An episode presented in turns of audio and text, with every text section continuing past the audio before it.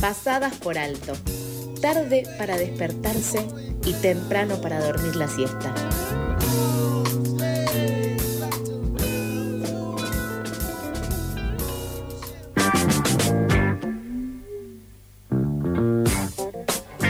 Siendo las 8.35, seguimos con más noticias acá en Pasadas por Alto. Organizaciones sociales agrupadas en Hogares en Red denuncian que más de 30 hogares convivenciales para niños, niñas y adolescentes en situaciones de vulnerabilidad y sin cuidados paternales se encuentran en una situación límite porque no pueden afrontar gastos mientras algunos ya tuvieron que cerrar.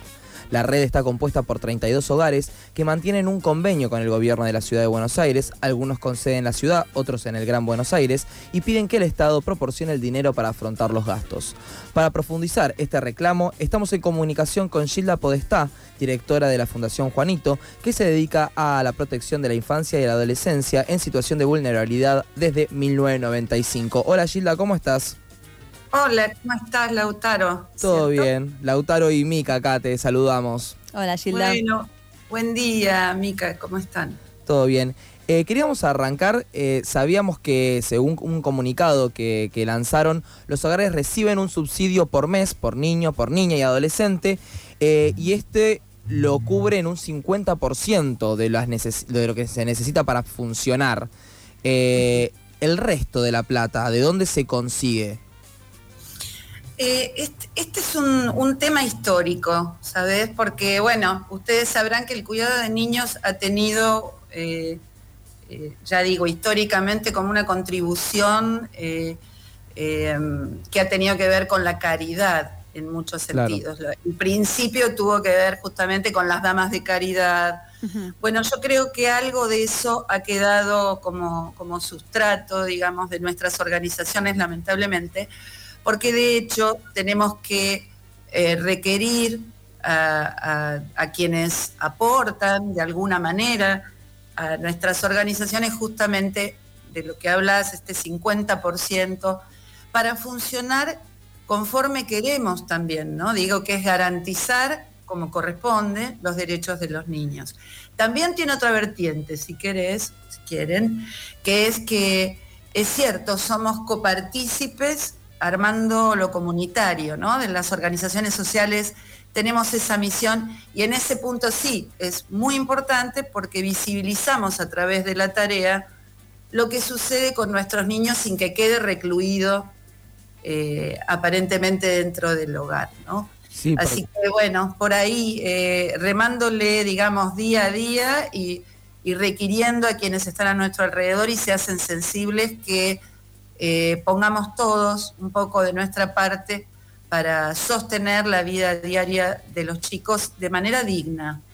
Sí, eh, lo decía porque el 50% que, lo, que es lo que tendría que bancar el, estado, el Estado eh, deja una gran porción afuera, ¿no? Afuera y a, y a la espera de esto, también eh, uno tiene que estar dependiendo de que otras organizaciones u otras partes estén colaborando y también es una cuestión de expectativa, más en una situación como la de hoy en día.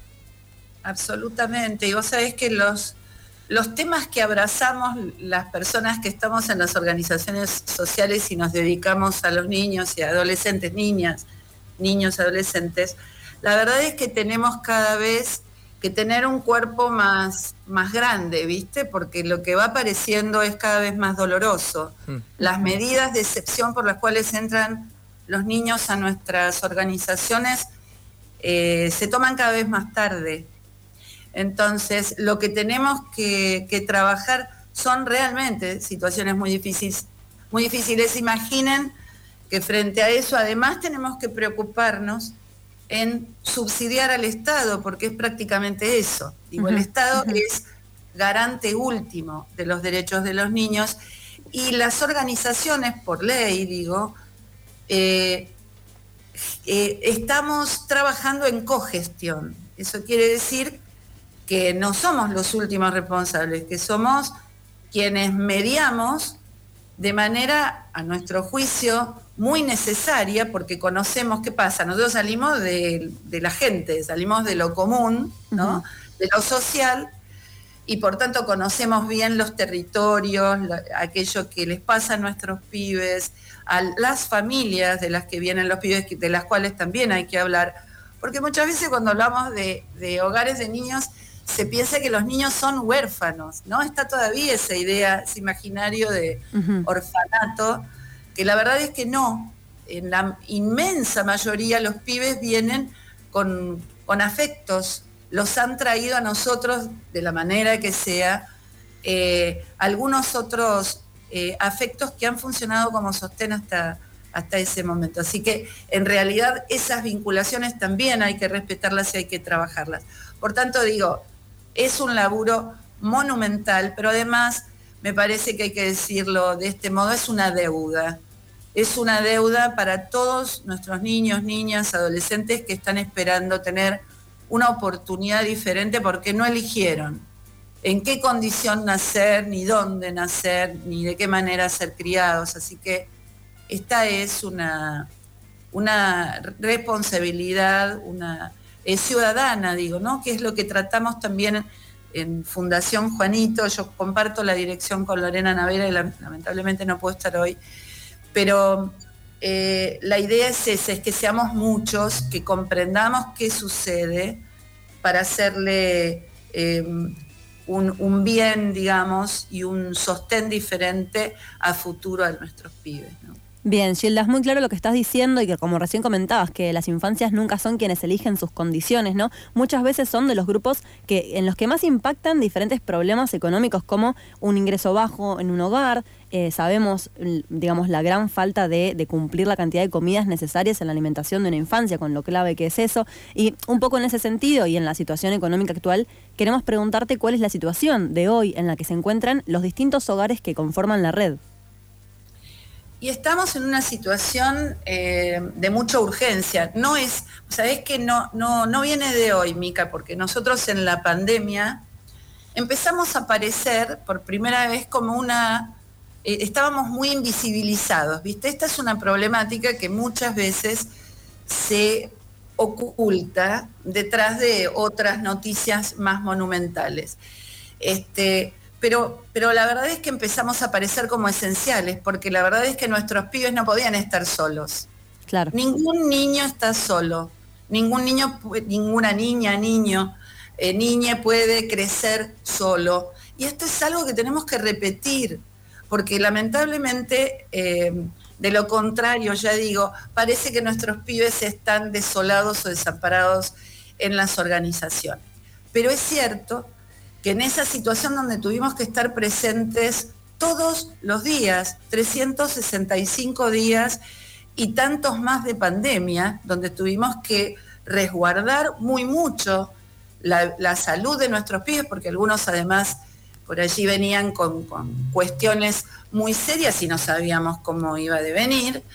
Eh, bueno, tuvimos que estar eh, de pie y eso significó para nosotros un doble esfuerzo porque muchos trabajadores estuvieron afectados con COVID, de hecho muchos hogares vivieron en, varias situaciones COVID, digo, dejó también una secuela muy importante desde el punto de vista económico, porque claro, eso se tiene que suplir y por tanto tuvimos que hacerlo nosotros. El Estado eh, fue muy, eh, a ver, escaso en su apoyatura y en, algunos momentos diría inexistente.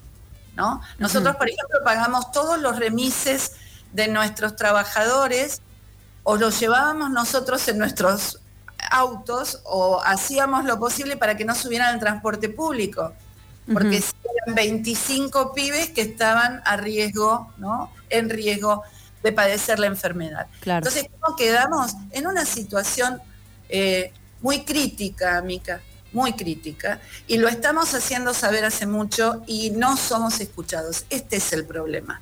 Nuestra dificultad, y son más o menos unos mil niños, niñas y adolescentes, no es escuchada. Eh, y queríamos saber también, ahora que están en riesgo de, de capaz problemas de dinero, problemas monetarios. Queríamos saber cuáles serían las consecuencias si estas instituciones, tanto Juanito como las otras que conforman el hogar, eh, la red de hogares, cierran y cuántos niños y niñas adolescentes en situaciones de, vulnerabilidad son recibidos en estos hogares Y en ese caso, ¿a dónde tendrían que ir si, pasa alguna desgracia como tener que cerrar?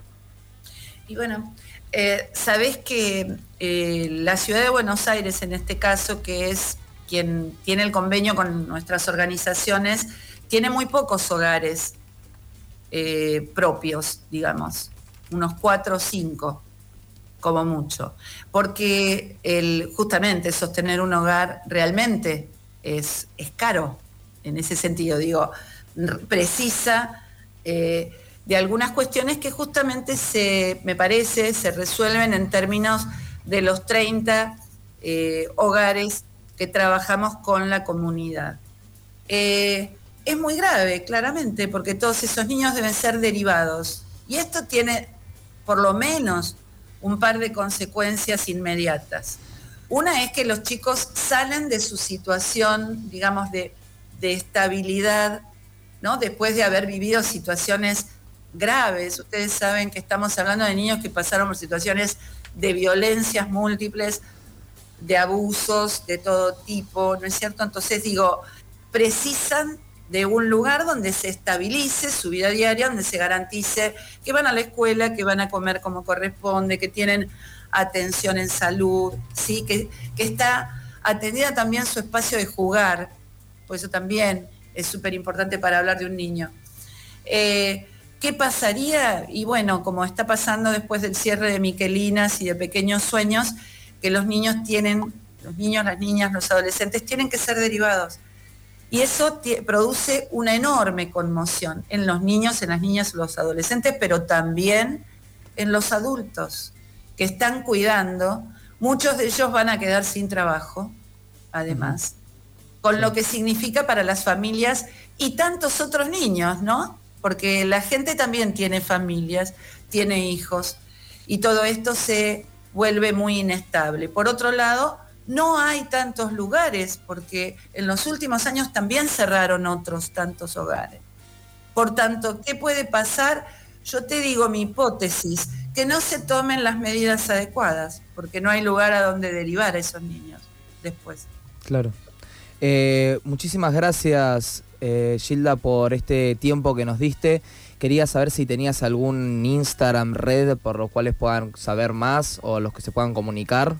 Sí, claro, claro. Fundación Juanito, eh, Fundación.juanito es el, Instagram y nuestra página info arroba fundacionjuanito.org.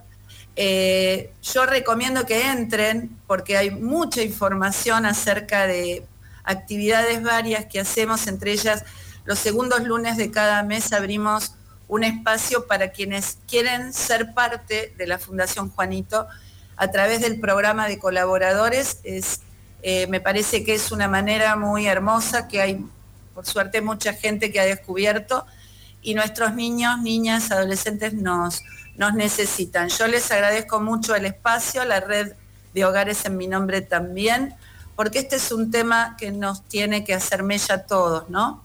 Y que tenemos que visibilizar. Así que muchísimas gracias. A vos, Gilda, muchísimas gracias por pasar acá en Pasadas por Alto. Pasaba Gilda Podestá, directora de la Fundación Juanito, para que explicarnos un poco las organizaciones sociales, cómo se están agrupando por el tema de los hogares en red, que denuncia más de 30 hogares que están con problemas económicos por el que el gobierno no está pagando.